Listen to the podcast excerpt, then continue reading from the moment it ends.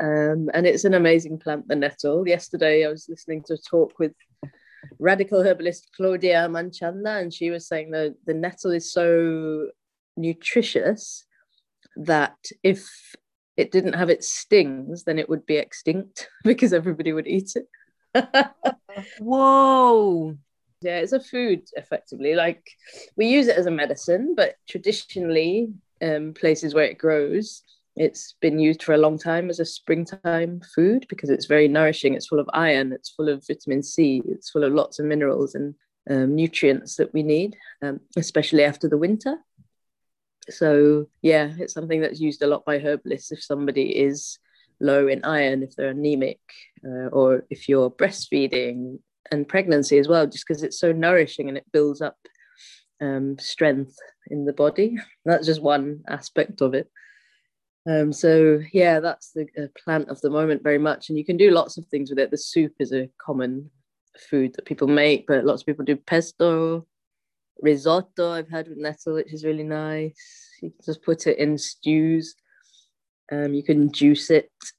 You can put it in red wine with um, apricots, dried apricots, and leave it for mm. a few weeks. This one is very tasty. um, that's an iron tonic because the mm. alcohol in the wine extracts the iron from the leaves.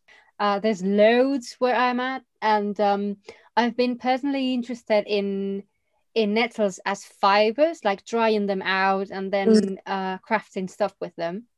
So yeah, that's calling me as well. Nettles. Yeah, they're really strong in that way. Evidently, they used to be used to make rope. What will you make? I guess I'll try to make some kind of um, tablecloth or basket, something. Well, maybe basket is too complicated to begin with, but yeah, some. You can little... make a basket to gather the nettles in. Yeah. Fractal life. Yeah, yeah, sure.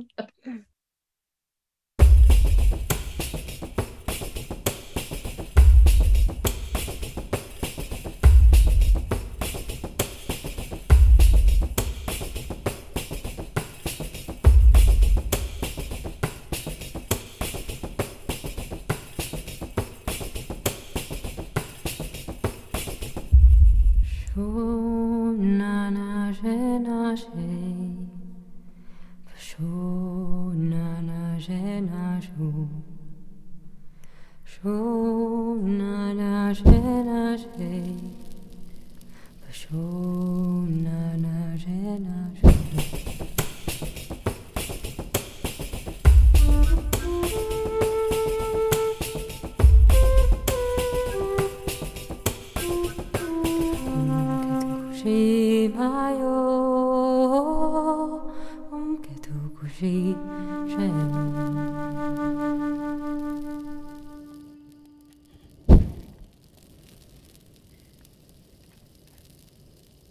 We are Bárbara Anita and Maria Armanda Gonçalves, and this is Gran Radio Rushidera. A radio bonfire and cultural coven for all living beings and dead ones interested in human stories, woven and told from a cyclical, cosmic, and community consciousness. La, la. this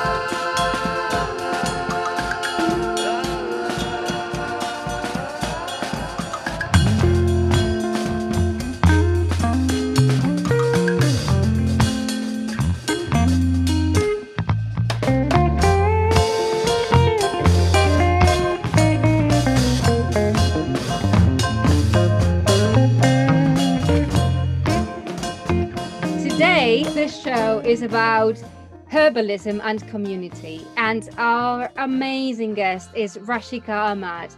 Rashika is a herbalist and educator actively connected to her community in Walthamstow, North London. She has been practicing for over a decade in a wide range of contexts.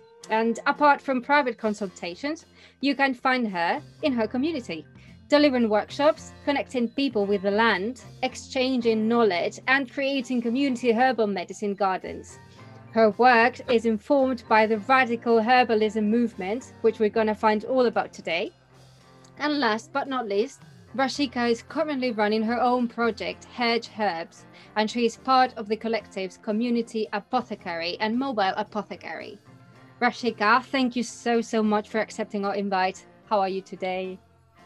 I am well, thank you. It's a big, great pleasure to be with you too. I love it. I love your framing of the podcast. Welcome. Mm-hmm. Thank you. To our bonfire. I'm already. so just before we started, like properly started our show, uh, we were warming up talking about nettles and how there's a dialogue going on in the world between plants. This has brought me to a thought I've been sharing with Maria as we were researching into the show, and it's the verb to cultivate.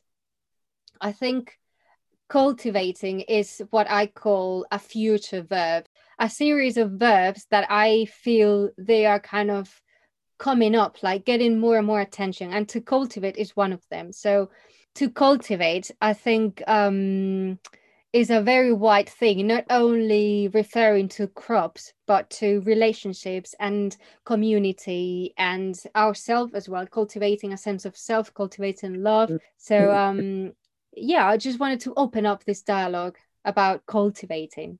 Lovely. Yeah, it's a kind of it's a key word, really, isn't it? And I, I think because I'm involved in a in projects where we are growing, uh, we're growing. You know, the primary aim or one of the aims of the community apothecary project is growing herbs for the community, but we're doing that with people. We have a you know a crew of volunteers as well as our core team and we're doing it in sites where there are other people living close by and so very much it's been about for me it's been a big learning through the last year that it's not just about what your vision is and this dream of growing herbs and making medicines it's also about how do you cultivate good relationship with the people who are part of it including you know neighbors around the land where you're making the gardens it's not about just coming and saying okay, this is our project, this is what we're doing. It's really about a two way and mutual respect, isn't it? And hearing from them what they want to see in the place. And that's been, yeah, it's been quite a big lesson, I think, when you start to work with lots of different people, that you're cultivating relationships as well as care for the land and um, knowledge sharing and learning about what we're doing together. So yeah, I mm. think it's a very nice verb to use for a lot of the activity that's happening these days. Mm-hmm. And something that um, I've been learning with you this notion, this wider notion of health, because health does not relate only with our bodies, it relates also to the webs that we are connected with our community, the land, the neighborhoods, the love, the cultivating, the care, and it's not just about herbs isn't it? Yeah totally big time mm-hmm. uh, and because uh, we've grown up so much in this way of splitting everything and categorizing everything and my friend lisa from the radical herbalism gathering she used to talk about the idea of atomizing a lot and you said in your intro of the podcast that you're coming from the cosmic consciousness and people in earlier times um, in indigenous cultures of the earth for them, health was really about the whole of everything, about our place in this wider cosmos, isn't it? And our role in the structures that we live in. So, amongst the people that we are close to, our kin and our communities and our neighbors. And that includes all of the creatures of the earth as well, isn't it? So, yeah, what you say is very much this idea that in order to be in a good health. We need to be in a good balanced relationship with everything around us. Um, because it's not just about us. In order for us to be healthy, our surroundings need to be healthy. Um, even to have herbs, we need to have an earth that is healthy, isn't it? And mm-hmm. not pollutants in the soil has to be flourishing and the relationships, the systems we live in have to be healthy and not mm-hmm. um, broken and unequal in the way that they are, or top heavy or not functional. And yeah, so I think thinking about health in that way, in that framing, is it's more useful, isn't it? It's more intelligent in a way. It's more healthy. Say, more healthy, yeah. Oh, I've got something wrong with my body. Let me just put something in it to fix just that thing. um, it's more fun to look at like why is that happening what does it relate to mm-hmm. yeah and also yeah. Our relationship with herbs also it's uh, it shouldn't be or i think this kind of projects and your work challenges this perspective and this prescriptive way of seeing herbalism as well to and to comprehend health as a wider um, web of relationships. Yeah, right. Exactly. Yeah, yeah, yeah. Because mm. it's still the thing that we've been trained, haven't we, to look at health in a way as a, oh, this thing is wrong with us, and now we need the thing to fix it. In a way, this comes out of a long, a few centuries of history of um, being a bit separated from the knowing of our own bodies, isn't it? And particularly um, in the realm of women we you know i've talked a lot with my sister because she works with young people about the idea of kind of how do we support. And it's something women have been doing for a long time. How do we support people growing up to really understand what's happening in their body um, and to be close to it? And when we don't when we're disconnected with our bodies then we're not understanding you know it's not familiar to us why you know you're having this headache or why this particular health issue is affecting you. And um, we've been conditioned to to not even really look into it, but just go to the doctor and take a thing for it to fix it. Um, which now, as we're finding out, doesn't often doesn't resolve the problem, does it? Um, and we have to look deeper. Uh, and that's yeah, I think I would say that's why herbal medicine really seeks to remedy things at the root of the problem um, by looking at what's happening what are the underlying processes in our bodies and then you start to obviously you see it's not just what's happening in your body but as a herbalist pretty much everyone that i come to has some level of emotional affect of stress that is manifesting in different ways in physical mm-hmm. kinds of symptoms um, so lo- looking at the root of it it's uh, radical herbalism right uh, so the word radical comes from root actually mm. yeah yeah that's how we began it. It was it all started um, I think around 2012, 2013, and I was just qualified.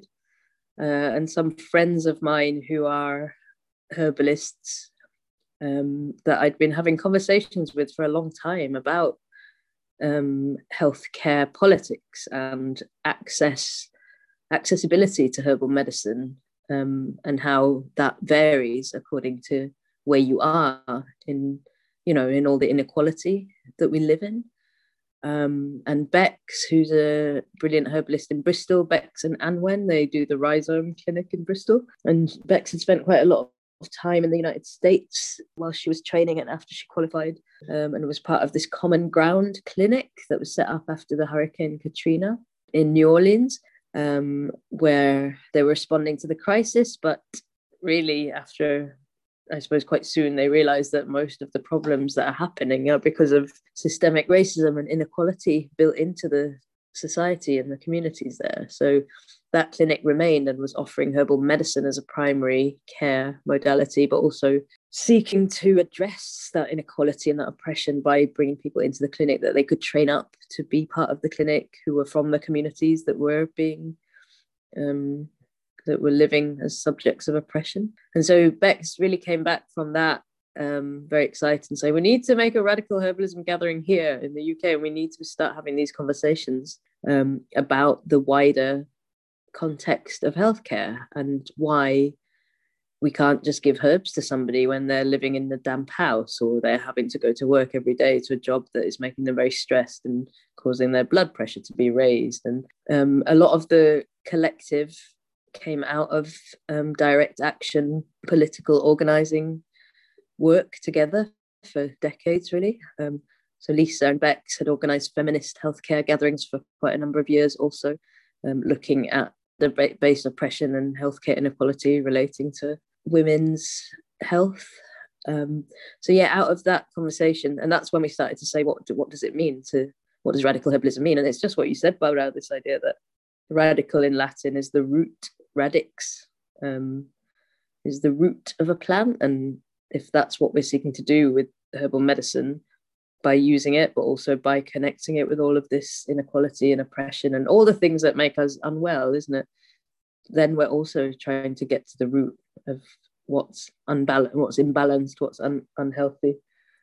Um, yeah, so we started doing these gatherings, and there was themes. We set up these four different themes that was um, radical approaches to health, so coming at healthcare from ways that were different from how it's presented in mainstream biomedicine, and also thinking about environmental justice because that obviously is a big part of the health of all of us, and um, practical skill sharing. And what's the fourth one? I've forgotten the fourth one now social justice yeah projects that connect social justice with plant medicine uh, and healthcare Wow, this is really interesting and really deep.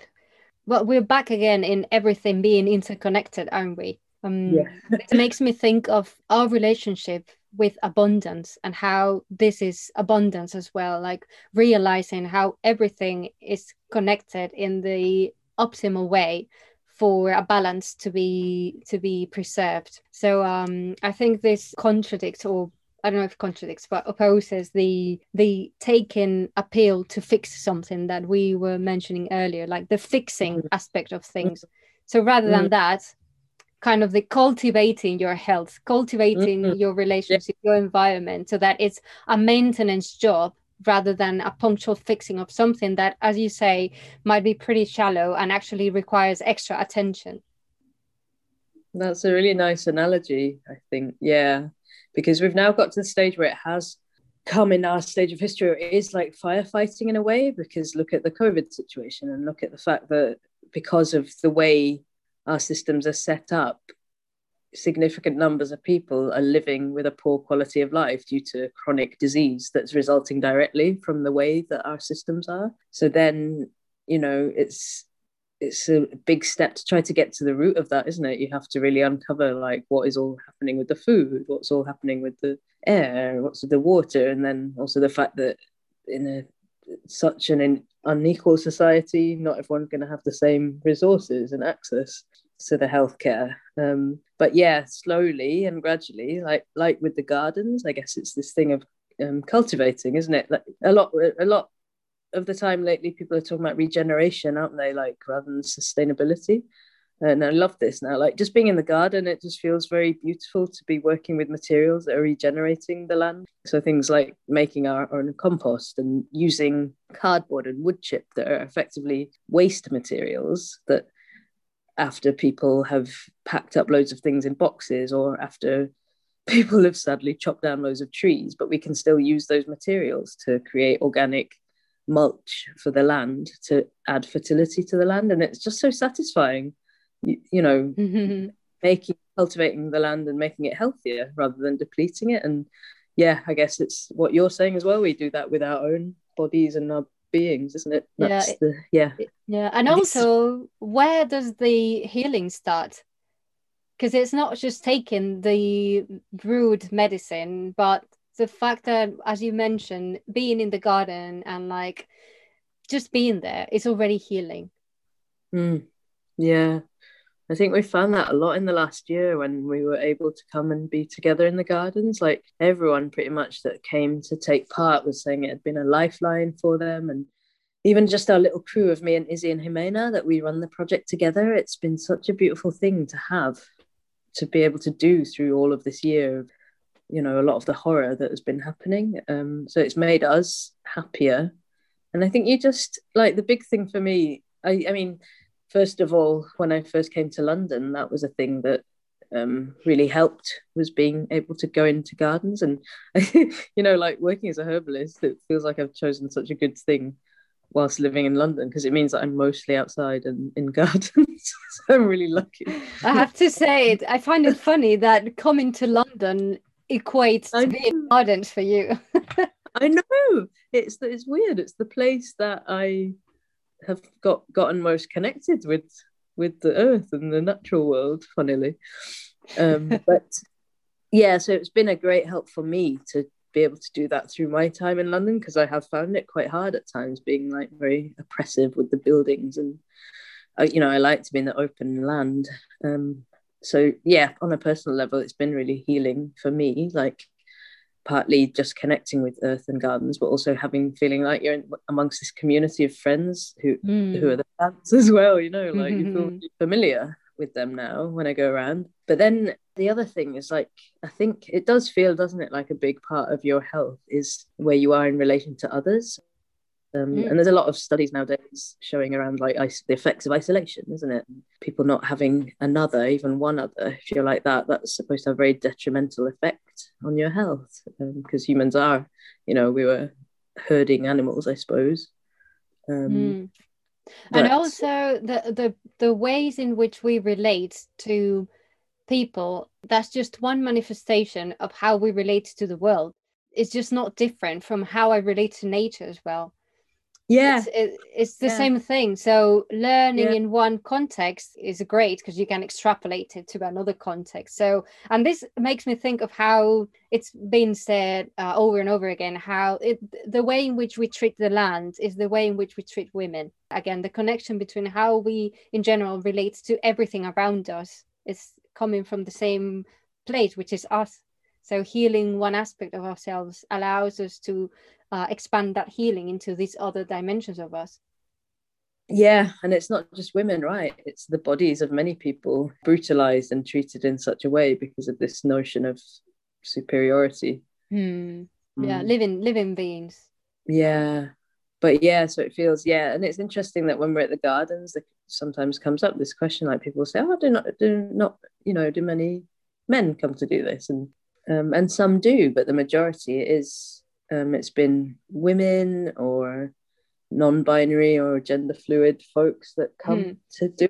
That's a very interesting situation, and it's a common thing in lots of fields as well. I think, um, but yeah, there's definitely a big healing in the in the way of being together and you know when you just feel happy don't you when you're in this group of people and you're doing good work together and you're outside and you're hearing the birds and you have lunch together and mm-hmm. it's just a beautiful thing to do on a regular basis because it mm-hmm. holds you and it strengthens you and it roots you in the place where you are and it, I think we can't underestimate the effect of that on our overall health which is now being recognized in mainstream healthcare through um, you know processes like social prescribing where people are being referred to land projects and different ways that they can be supported psychologically as well as physically.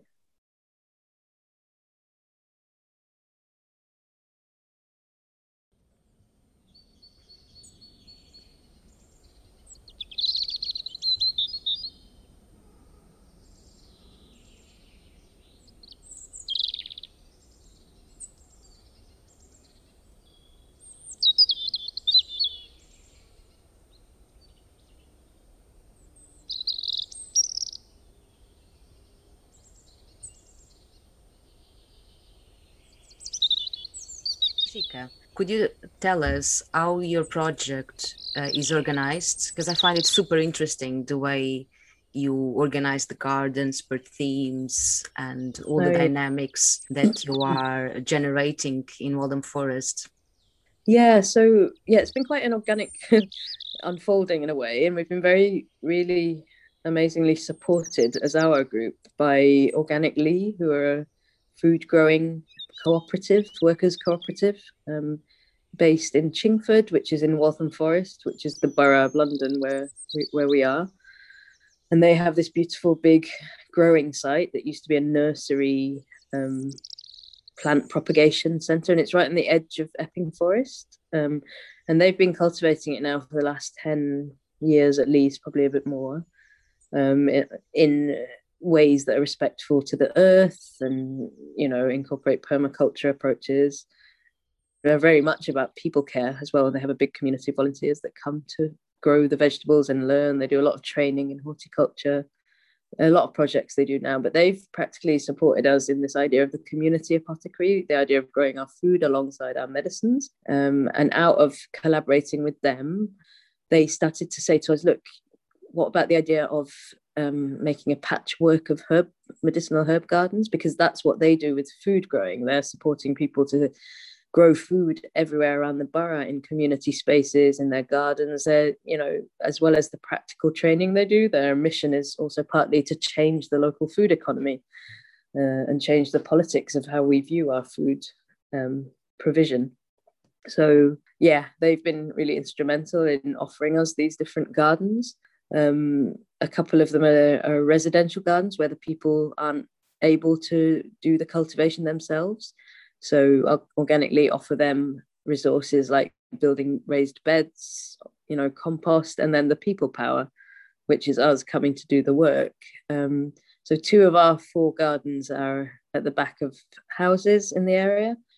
And uh, another one is a little housing estate garden, which is how I connected with Izzy because she was starting to grow herbs there. And then Brian organically said, why, why don't you two get together? Because you're talking about similar things.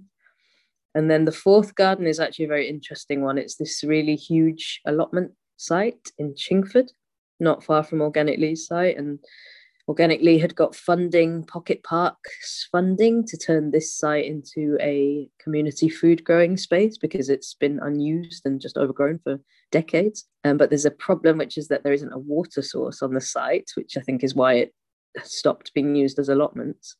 And then OrganicLea said to us, Oh, look, do you want to grow your herbs there? because herbs are perennial and they won't be so water intensive. So we said, Yeah. And we took it on and we've spent a year clearing this site uh, and we're preparing it to plant up some herbs now. Um, but the idea with this project is that it's very responsive to the community, the needs of the community. That was my idea is like, what, how do we be relevant and useful um, by growing herbs for our community healthcare? Um, so part of the idea was to think about what are the healthcare issues that affect people living in the places around the gardens. Um, and shall we then we find that out by talking to people uh, and then we we grow herbs that um, can be helpful as medicines for those types of health complaints. So, yeah, this time last year, because we had these four sites, we decided to make a theme for each garden. So, one of them, the Walthamstow one, is uh, where we're growing herbs for the respiratory system and the immune system. So antiviral herbs and fever herbs. And that was because the COVID had just started at that time. So we were like, okay, we need to grow herbs to help this situation. Um, and then there's another one in Leyton where we're growing kind of uh, herbs that can support hormonal balance in the body. Uh, because that's something that I treat a lot. Another one is where we're growing what we call the nervines, herbs that can support and nourish the nervous system, because obviously that's what we see a lot of um, in amongst each other is anxiety, isn't it? And stress and fear and all of the things that are massively increased in the lives that we live today. Um, and then the fourth garden, it's so big that I think we're going to be planting a lot of things there. We can, we can plant a substantial amount of herbs for medicine. But relating to what you're saying, I think a nice thing that happens there at the gardens when we are able to have the volunteers is that people share knowledge with each other around all of the things, you know, around different aspects of healthcare. And it's real like peer support as well, like where everyone's learning about growing herbs, but also by spending the day together in a garden, there's a lot of information and knowledge exchange going on. It's amazing. Mm-hmm. I've been a volunteer myself, and um, you met people from all, all walks of life that you wouldn't meet otherwise. And um, and especially during these times that everybody's craving social connection personal connection. So it has been amazing. Thank you rashika because i think you're doing uh, an amazing job in the community weaving this web of connection, healthy connections. And it's not just me, you know, like for me, it's always been about doing things together. It's a yeah. bit like I, I don't want to do all this stuff on my own. No, yeah, it's you, Lizzie, and Jimena. yeah, and all yeah. the people that come, like we are, feels like we're facilitating this idea, but actually, when you come, when everyone comes, that's when it really happens, isn't it? That's the that's the action in the making because that's mm. when we start to like it wouldn't be possible to do it would it without all of these hands and all of this energy and so it feels like yeah really it is abundance for everybody in a way isn't mm-hmm. it I feel like I feel really excited about it now because it feels like you know for such a long time we've been talking about how our systems need to transform, don't they? And we need to change things. And in a sense, we're not doing anything very original because people have done this kind of work like the whole of time that humans have been alive, isn't it? But also in more recent times, coming to volunteer at a garden in the community is not uh, a strikingly original thing, but it does feel when we're doing it that it can be a way, it can be a way to, that we shift how we are together, isn't it? Like not having to stick to these old tired dynamics that have made a lot of suffering. Um, and it's a collective way of managing health, isn't it? Because it's Yeah. not these gardens, it's not just about my health, it's about the community health needs. And how can we together exchange knowledge, plant together, grow together what our community needs health wise? yeah, yeah, yeah, exactly. And I guess people would have done that before, wouldn't they? But because of capitalism and because of division and colonialism and power dynamics, we've really gone away from that, haven't we? Yeah, because we we don't know originally they, this entity, they they. they don't uh, teach us uh, about our health, about how about the self knowledge Mm. of um, listening to your body, Yeah. of um, intuitive knowledge, actually, and practical. yeah, And um, and so this division and giving power to the doctor, to the teacher, to well, to whoever, um, it, it just disempowered us. And uh, that's why i found uh, your work so valuable because you educate people to to self knowledge and to be able to treat themselves and to care about themselves and the others. Yeah, doing research on this, um, I kept coming back to uh, the concept of remembering. Like, I think herbalism and community, as as you are telling us about, has a lot to do with remembering. As in, remember that medicine is all around you. Remember that you can heal yourself. Remember that we are a net of people. That we are a community. There's a lot about remembering. It's not bringing in something new, but you know. Yeah. yeah, it's really true. Yeah. Um, and with that comes, for me, it's always like as soon as I show people plants in the street or in the marshes, alongside it comes the thought that, well, if we are going to all be able to use this as medicine, then there needs to be more of it and it needs to be in living, flourishing conditions, or we need to take care of the land. But so you see, it becomes more than just this sort of using or extracting, doesn't it? It does have to be this cyclical relationship. Mhm. Yeah, I think for me, connecting with herbal medicine, that's the lesson it's really taught me that we have to take care of it all in order to be able to take care of each other. Yeah, because we are part of a landscape, isn't it? We are part of a community. We, well, neoliberalism wants to individualize us, atomize us, as you said, that uh, Lisa Yeah, words it, and um, and we are not alone. We are not alone. Mhm. We've never been. We've never been, but it's an um, illusion. but an the way illusion. society is structured, Mhm. you need to be the self-made man or the self-made woman and, and meritocracy and bullshit the food the, the farmer that brings the food to my plate and all these relationships they they have been mercantilized isn't Hmm. it like Mhm.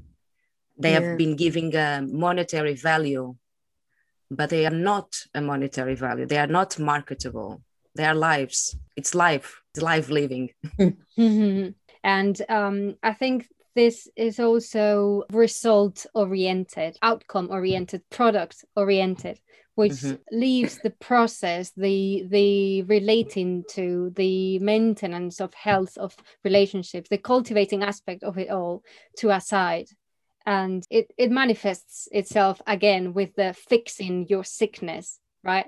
Instead of taking care of yourself and your community. yeah. It seems it's very much about just um, how do we shift our the view that we're looking at everything with, isn't it? Yeah.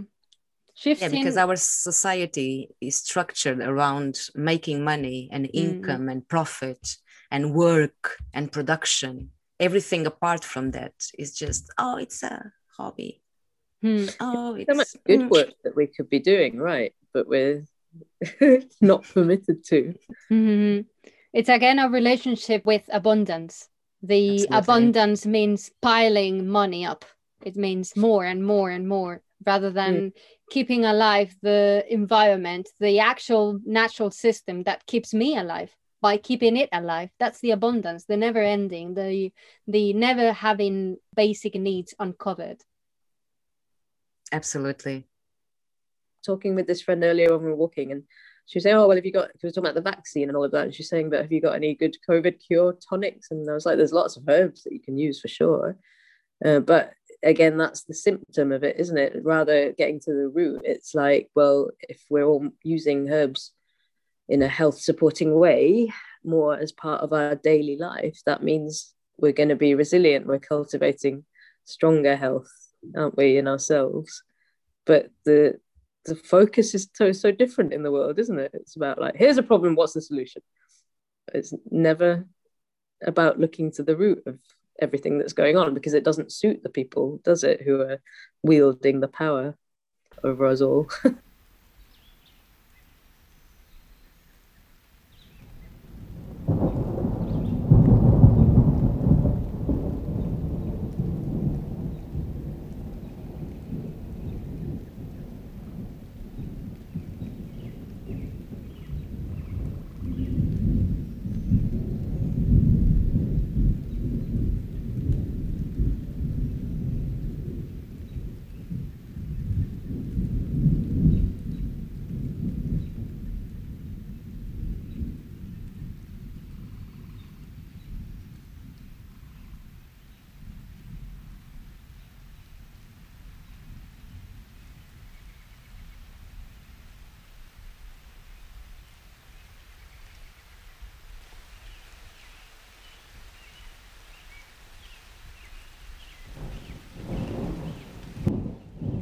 this um, dichotomy of mind and body and how in indigenous um, civilizations the herbalist the healer would combine the healing process with chanting with um, prayers mm. with connection with the the, the spirits, the great spirits of the plants, and would combine that with uh, treatments.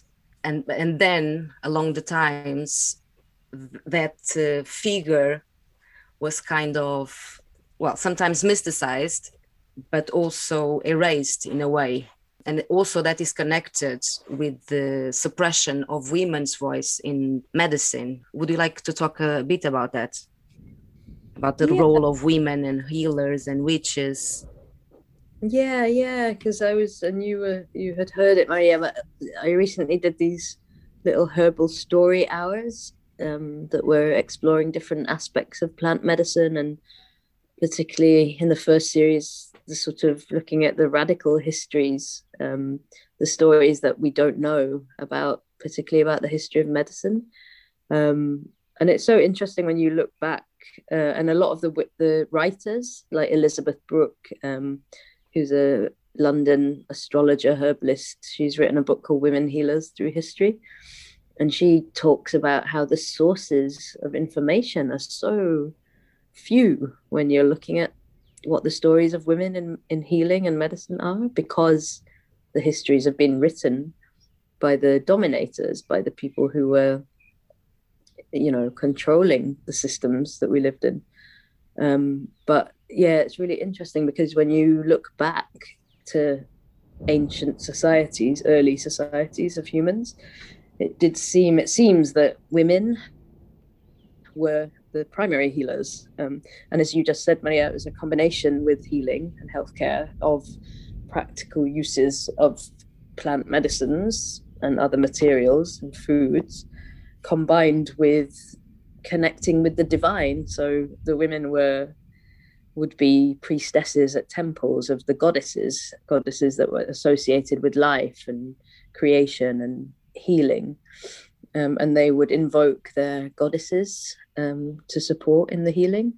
Uh, and like you say, ritual and prayer and incantation and charms, they've, they've long been a part of medicine and I don't think it's really so different now. Of course, it's very different, but a big part of care is reassurance and helping somebody by just being there with them. And okay, it takes a different form now because we're not so much using those older ways. Um, although many people in other parts of the world do. They very much they still have that that mixing of the spiritual with the practical. Um, mm, but yeah, so yeah, I told this story, didn't I? That practically this was going on, where the women were the ones who were perceived as the healers uh, alongside the midwives, and they would collaborate and work with each other. But at some point, this shifted because more patriarchal systems came to dominate um, in lots of cultures where there were more powerful male gods, it seems, and then as a result of that, um, men came to dominate in in the spheres of healthcare and medicine, um, and this process started to happen whereby medicine was located more in these kind of official circles, official realms of power, like um, royalty and the court and these domains that women started to be excluded from. And they were, you know, over hundreds of years around the world, not permitted to study or to practice medicine, often um, in some European places on pain of death. They were discovered to be doing it. Um, and that means that if you're, if you know, half of the population is not being treated, their healthcare isn't being given to them by the people whose bodies are most similar to theirs. That's a really big it's a big lack, isn't it, in how medicine develops? And this was, you know, for hundreds, thousands of years, this was going on. That women's knowledge became, uh, women's practices and women's knowledge became relegated to other settings, like just within the domestic or the community, where it was still practiced rigorously, uh, and that knowledge was always passed down, but it was dismissed and it was made invalid um, by these power dynamics, whereby the male physicians um, were given the power um, of treating everybody. Um, and the women's knowledge was started to be seen as magical and superstitious and irrelevant, whereas medicine started to go down more the track of, um, yeah, what was perceived as rational and logical and um, things like surgery developing, although that has been practiced for thousands of years.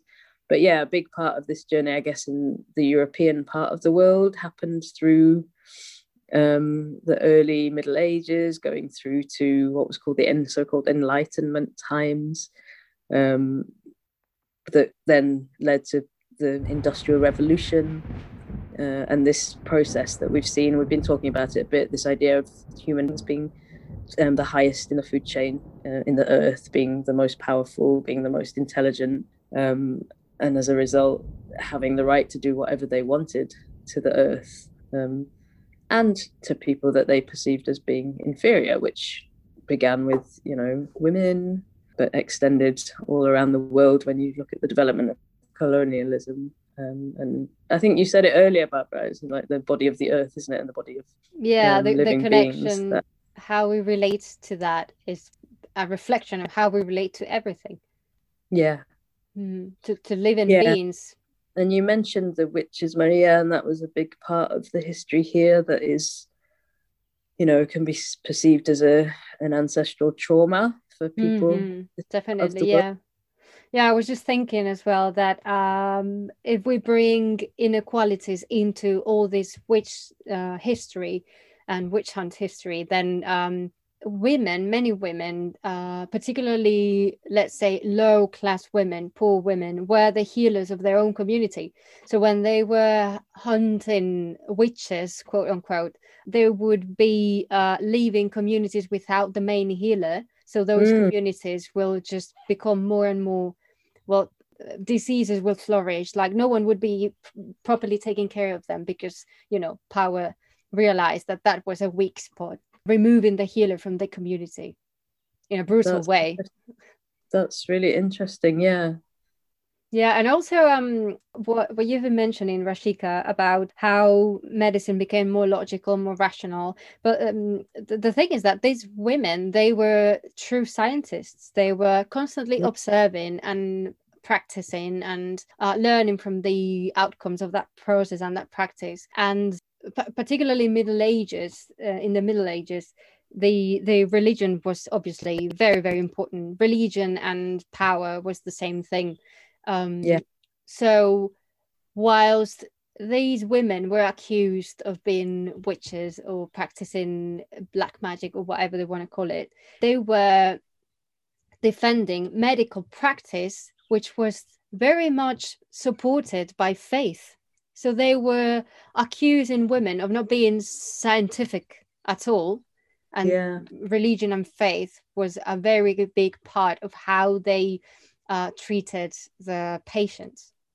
Yeah, yeah, very much so. Yeah, and seems effectively it was a um, a misogynist led genocide, really, wasn't it? And it's written that it was particularly targeted towards women who were, you know, and I think it was women, but also lots of people who were seen as heretics or who were seen as living outside of Yeah. the Mm. authority um, elites chosen ways, isn't it? Following the church and following the state, and anyone who was Mhm, challenging that was picked out as a mhm. somebody to be weeded out, to be persecuted. So is anybody living kind of sexually, religiously, um, not within those confines. So a lot Mhm. of older women um, who were alone, who were living alone, who weren't with part of a, you know, the family with a with others, that kind of thing. Um, and it, I always think there about this idea of the person on the edge of the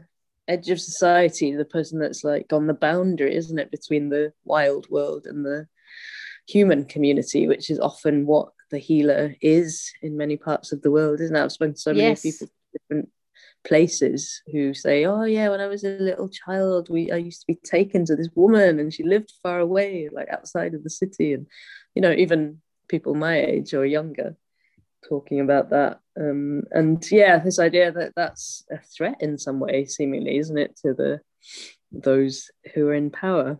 Mhm. I, I love this idea concept, which is a truth to me, um, that the healer is kind of in between the, uh, humanity and nature, or yeah, or this other realm, a realm Hmm. that I think contains where we are, because I think death is there as well. Healer is in in connected to death, so in the same way they are helping people to live with a better level of health. They are also very connected to the process of dying. I don't know if we got time to expand into this death and healing topic because I think it's a whole show. But yeah, I just wanted to bring it into the equation because it's quite important for me. And also, I was uh, I started to read the book that you recommended, Rashika, by David Abram, Sensuous, The spell of the sensuous. the spell yeah. of the sensuous. So I started to read it, and it says um, he argues what you're saying, um, Barbara, that the healer of the community is a kind of messenger between the mar- the community and what resides after the margins of the community. Because the healer he communicates not only in the language and the rational world but he communicates and he has the ability to experience the ecosystem around him or around her um, and has this ability of codifying those messages so is um yeah i would i wouldn't i don't know if it's a messenger but yeah he's there in the in the margins managing and um, what would be the word I would call it, call him or her, call them a channel. I think they channel. They are these particular skills. Um, to me, come down to a very big sensitivity, uh, sensitivity which allows healers to perceive their environment very vibrantly. Therefore, they are perceiving stuff not perceived by other people, and this I'm I'm thinking as I speak, but um, this also makes sense when we mention healers living in the outskirts of a city or in the countryside on their own, as in filtering all the things that they actually perceive. Like I'm so sensitive that I can I wouldn't be able to survive and to like listen to myself, to my environment, to my plants, to whatever I used for work, uh, if I were living in the center of a city. So yeah there's something there about perceiving all the layers of life that allows them to do what they do to channel to interpret to to communicate to deliver the message. Yeah. Yeah interpreters. I like that word interpreters, Interpreters. yeah because not, it's not only about interpreting the ecosystem and the plants and what is around you and the great spirits but also interpreting your intuition and being able to to have that internal ear very well connected and tuned um, that and then leads to the channeling as well of course. Yeah. I mean intuition is a muscle. Intuition must Yeah. be trained. And london as a city or as a place like a stereotypical place where things go really fast. Well, well many things happen in london but uh stereotypically it's a busy place with many people with fast uh food fast lives fast everything.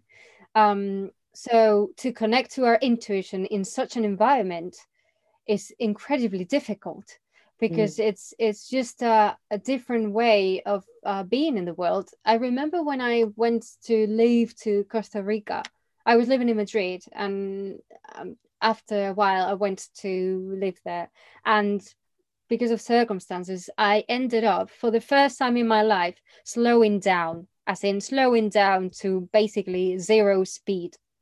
And the things that i've found in myself there i still i still have them with me. I still carry them. They're treasures. Like i i've listened to my intuition there as i haven't done in any other place before. So there's definitely something about preserving our energy and our interaction our exchange energetic exchange with the world because if we are the channelers if we are delivering if we are interpreting not only as you say not only the environment but also interpreting people's feelings and people's emotions in terms of health because it, Mhm. i'm thinking that when someone explains what's going on with them they wouldn't be speaking in the terms you that would be perfect for you to understand straight away you know like you would have to interpret what they are saying to from your healing experience to know okay then i think you're going through this this would be great for you And what? How did it feel when you were when you said that you were there and you started to listen to your intuition more than you ever had before? What was that like? What was the experience? Well, it was a while ago now, but I do remember that it became quite clear to me that small steps that I had taken when I was in Madrid, uh, as in, I feel my path is this way. And I had taken that step full of fear, but knowing that I had to go there. So that was like very, very dim for me, like really a very subtle feeling, but I just followed it um, so when I was in Costa Rica, I realized, I felt very clearly that all these steps were like, yes, yes, that was definitely what I had to do. Mm. So it's just the strength. There wasn't noise, so I could connect to myself and my will, my path way easier because it there, there wasn't so much noise in it around me and within me mainly within me there was not so much noise as in plans dates schedules speed of life in general. Yeah, it's just a bit of like emptying myself from things that I was only having to juggle because I was living where I was living and the life that I was living. Because, um, does this answer your question? I feel like I tend to expand. Okay. And that's it, isn't it? That we're all not all, but so many of us are separated from our like the earlier splitting of the body from the mind. Um, we're separated from our real intuition, what we would truly choose to do.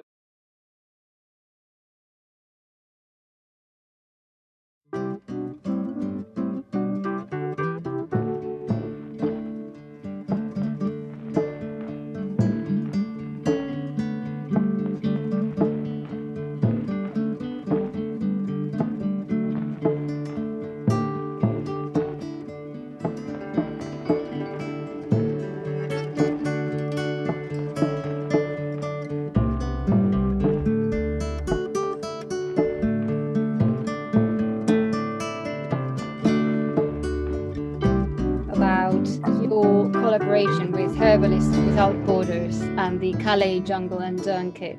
Could you please tell us about that?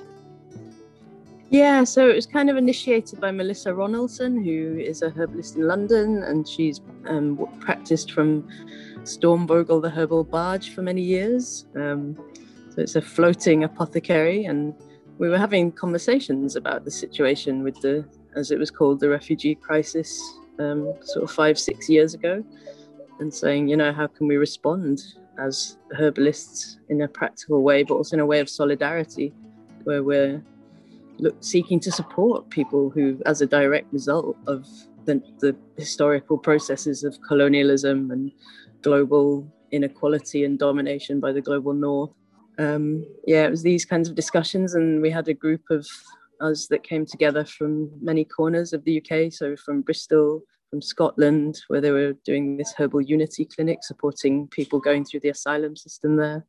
Um, yeah, Melissa and a few others started to go regularly to Calais and to Dunkirk from that time onwards, and they're still going once a month now bringing medicines that have been made by them, but also Melissa would run workshops where she would teach people how to make these specific recipes for things like cough medicine and immune support and you know first aid things like balms for injury because a lot of people were being violently persecuted by authorities in the camps and then once the camps were destroyed generally that's still going on. Um, so yeah, it was this idea of like how can we as communities, um, in response to this inequality, bring a, a, care that is rooted in solidarity, not in charity, because um, Melissa always quotes this this idea of it's really bad. I've forgotten now the person who said it, but this idea of like if you've come to help me because of charity, then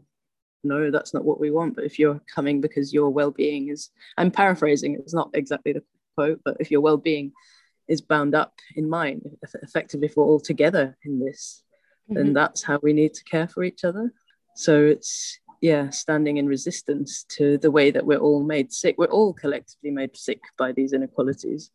Mm-hmm. Um, the quote I think I know what which one. You know it, yeah. The quote is from the Aboriginal activist Lilla Watson. If you have come here to help me, you are wasting your time. But if you have come because your liberation is bound up with mine, then let us work together. Yeah. Yes. Yeah, it's the togetherness, the interconnectedness again. Exactly. Basic. And also the helping entails a power dynamic there yeah yeah yeah and that's that that we need to challenge and that's very natural that it happens but we need to challenge that as a as individuals and as society mm-hmm. So um i'm really interested in the calais and dunkirk support you mentioned that they are still going there so th- there's yeah. still people there yeah yeah um so at one point the camps were destroyed because it was seen mm-hmm. as facilitating yeah. this movement of people towards the UK. Um, but that obviously hasn't meant that suddenly everybody disappears. No, because people are still coming because of all of the reasons that mm-hmm. people move across the world because of livelihoods being affected or war or land being grabbed and you know it's this continued process of colonialism and exploitation and extraction that's happening everywhere mm-hmm. um, so people then were living um, in the woods around the area um, and ha- living in, you know, living with tents. Uh, and the police there would regularly come and destroy everybody's stuff and take away their what they were living in, um, which again is like trying to make a su- superficial addressing of a situation it's really far away from getting to the roots of it. So, so the Herbalists Without Borders crew, which is nowadays it's Melissa and also Nicole Rose of Solidarity Apothecary, whose work as a herbalist is strongly directed at supporting revolutionary activity against the systems that we live in and materially supporting struggles and causes that are enacting that. So the two of them, plus other herbalists and students, go once a month to Calais, and they've had some support and funding, and people make medicines, and they themselves make big stocks of medicines that they bring there once a month. And through having done this work regularly through these years. They've built up relationships with different agencies there and work with people. They choose to work with people that they trust who are working from the same kind of motivation of solidarity. And yeah, students are going along and doing that work as part of their clinical training. Melissa and them they've been there this weekend, just gone, and she was saying that she they had to do a big palaver of organizing tests to come back and which has um, very happily been funded by an agency there to have the test done. Um, so yeah, they're still going mm-hmm. regularly. Tests, tests, as in PCR tests. Yeah, for COVID. Mm-hmm. Um, Are they also running tests in the camp? Um, that I don't know.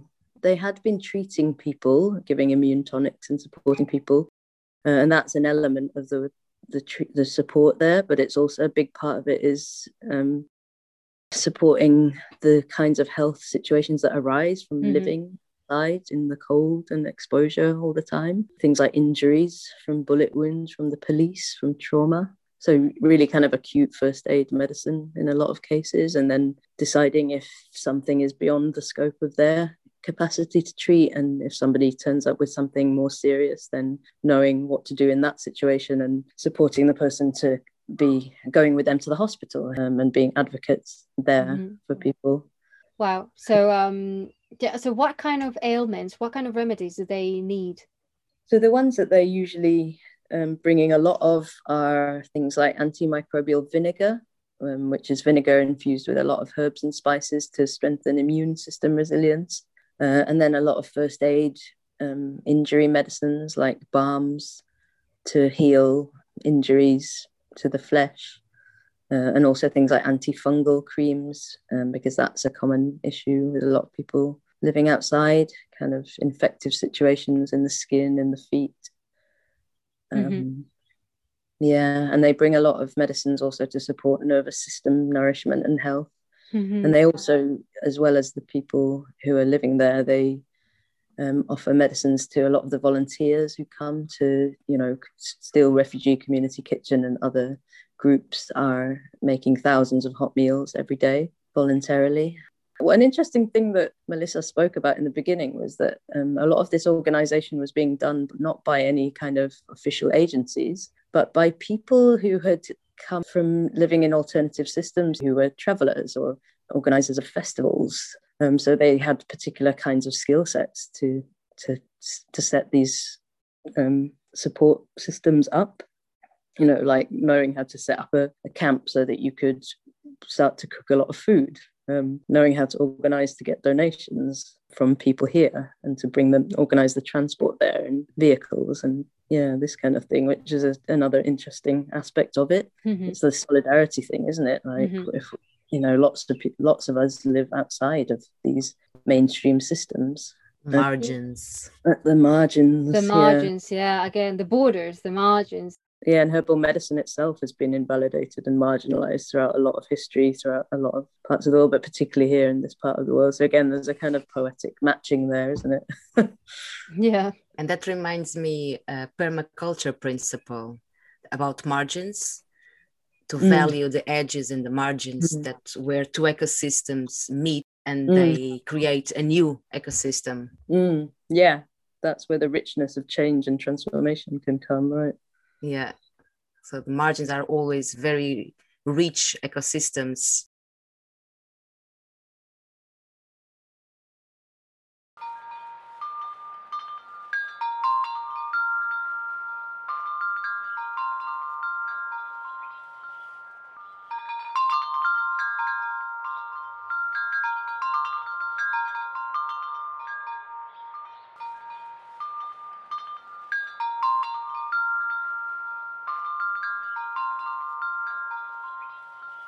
you were talking about the project in Calais, and uh, it reminds me about your other project, the mobile apothecary mm, uh, in yeah. Bethnal Green with yes. the homeless population in East London. Would you like to tell us a bit about it?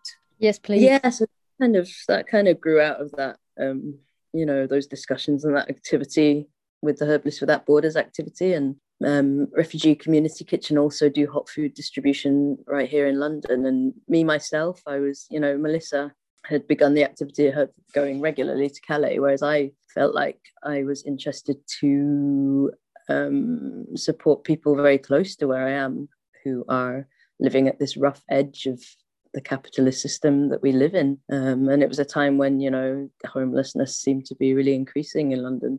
Um, and so, with a little crew of us, we started to talk about this and how could we support people who are living in rough conditions on the street or having less access to good housing or to good quality healthcare. And that all began a couple like 2018, winter 2018. We with a friend Shamessa, who I've known for years through radical herbalism connections, and she started to work at this garden called Phytology, uh, which is really beautiful. It's Bethnal Green Nature Reserve. It's in Bethnal Green in East London, um, and it's a really beautiful space that um, had been managed by people for some years, and it's got an interesting history um, in that part of London. Uh, but it was then taken on and started up as a, a space for um, access to wildness in the city. It's in a really very urban area. Uh, and part of one of the um, things that happened there was that they started a medicinal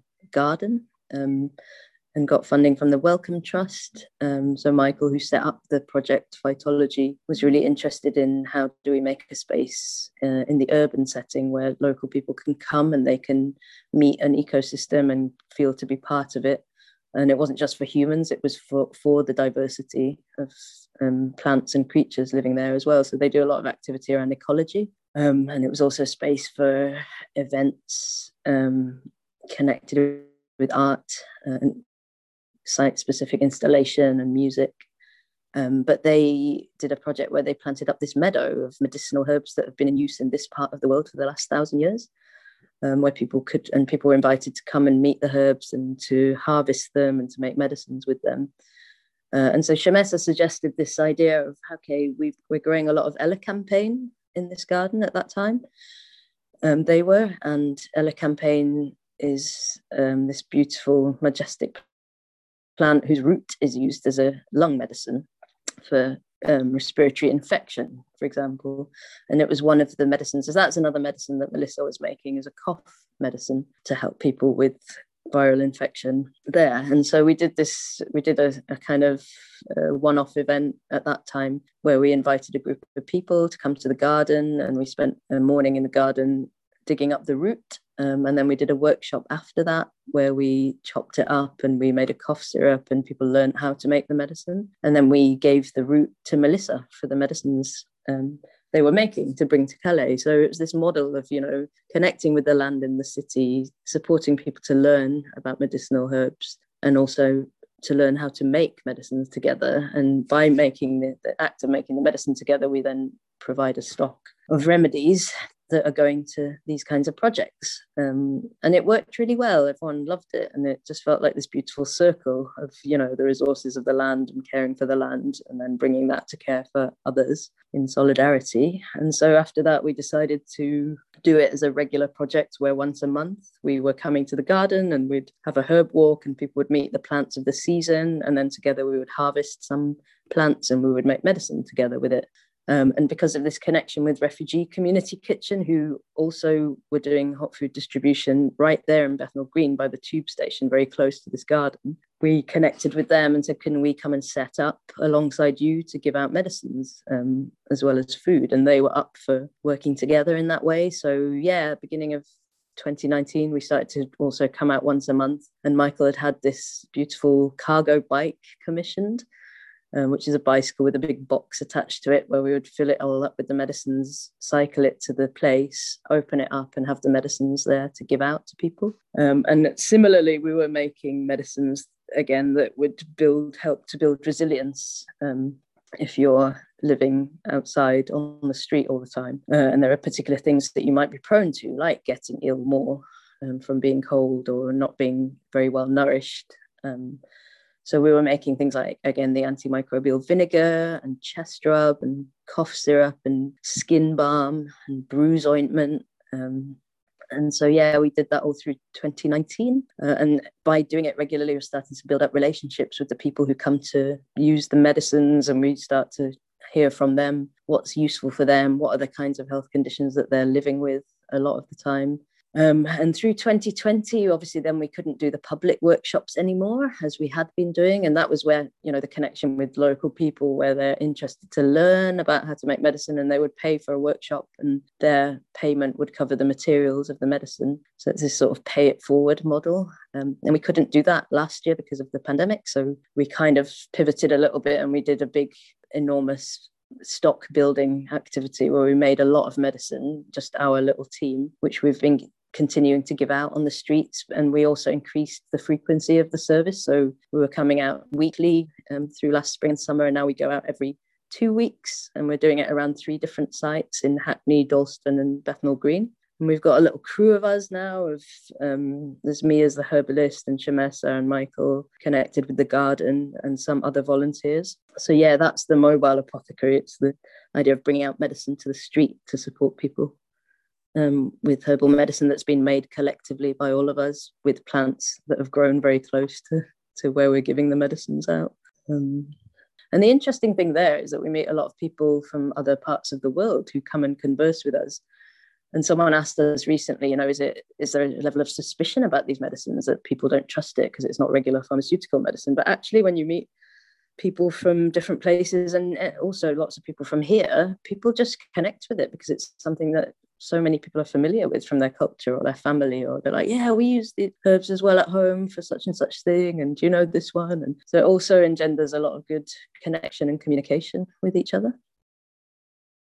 Thank you so much for for telling us all about it. There are so many layers to it as well, and I love how her, how this herbalist community has responded to actual current issues not just we're here come to us. No it's like we have grown around and within what's happening in the world and we've adjusted and we've developed with people really. I think that yeah. speaks volumes of the difference between a community oriented project and uh, a regular delivery service thing you know? Yeah.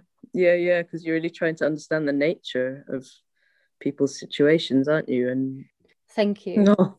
Thank you so much for uh, letting us know, for telling us about all the amazing things that are happening with you, in them, through you, around the world. And um, thank you. Yeah.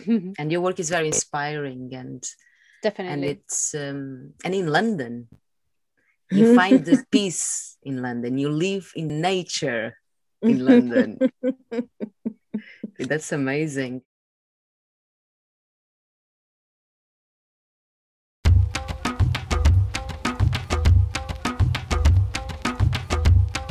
A final question. Uh, I'm going to pose a question, and each of us will reply with one word. So, what is medicine?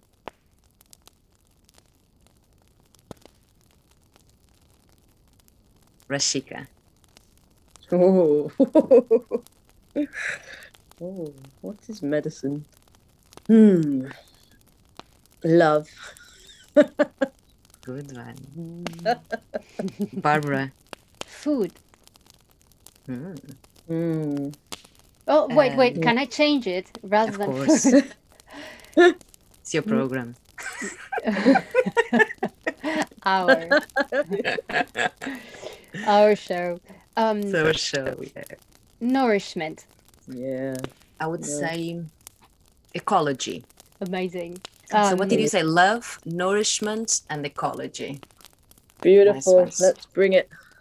so, given that there's three very magical women here together, gathered around this bonfire, um, I would like to bring out a big, massive cauldron so that we can brew together uh, some magical spell for something that we deem urgent and really important right now in the world. So I invite you to take a moment and maybe reflect upon all the things we've been talking about today and pick one thing you feel is really important right now and then we'll share it. Mm, that's beautiful. I think I would say listening. Mm. at this point. I would say relations. Mm. Hmm. I would say opening up. Yeah. So listening, relationships, and opening up. What kind of ingredients can we throw into this cauldron to to activate this? Gardens. Because it feels like you can do these things in the garden. some space and some time. Slowing down. I think it's crucial. And I would have a pinch, abundant pinch of laughter. A ton. A ton of laughter. yes. Uh, what else? I'd add a dash of color. Yes. Lots of colour. I would add some sprinkles of presence, being there. Yeah. A cup of asking people, how are you? And really asking, how are you? Wildness. I think we need more wildness. Hmm. I would add a beach. I personally add sunscreen. some cocktails. Of course, loads of music.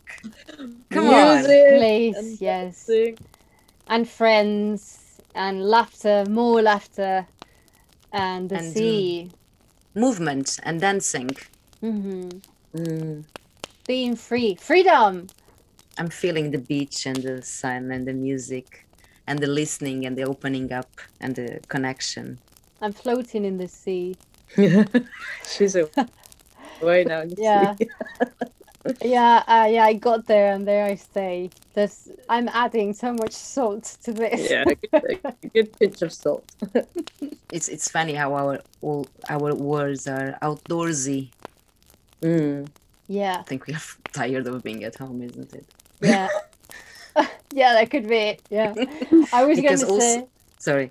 yeah, no, no, I was going to say that to compensate that, I would add uh, intuition that we spoke of earlier. And uh, yeah, adding intuition as an attitude, as a constant state of intuition. Yeah, so we got ourselves a pretty good cocktail, haven't we? A powerful brew. So if we were to seal these with an intention, a magical word, what would that word be? Mulch. I like mulch as a word.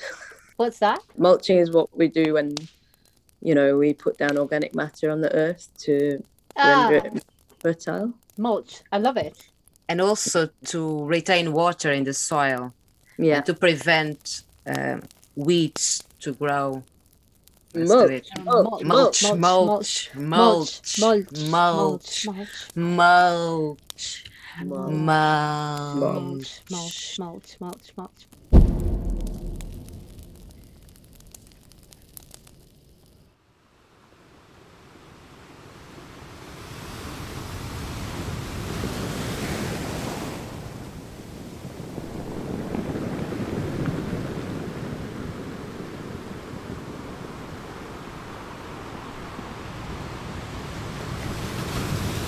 Where can we find you? Yeah, so I'm here in Walthamstow. yeah, Walthamstow. Everybody knows Rashika in Walthamstow. She's part of the the landscape. Okay. and for people maybe from Spain who might be listening to Yeah. us, Yeah, so yeah, there's a website, I have a website, hedgeherbs.org.uk, um, where there's all the information about the my practice. And then I also have um, accounts in Instagram by the same name, Hedgeherbs, and Facebook. And if you're interested to know more about the project, so then we have the Community Apothecary is on Instagram as communityapothecary.wf, which is for Waltham Forest where we share what we're doing there. And you can also sign up if you are local to get involved and come to the garden sessions, which we're going to be starting up from in a couple of weeks from now. Uh, and the mobile apothecary is uh, information about that is on the phytology website, phytology.org.uk. P H Y T O L O G Y. hmm Um, so you can find out about that there. Um, yeah.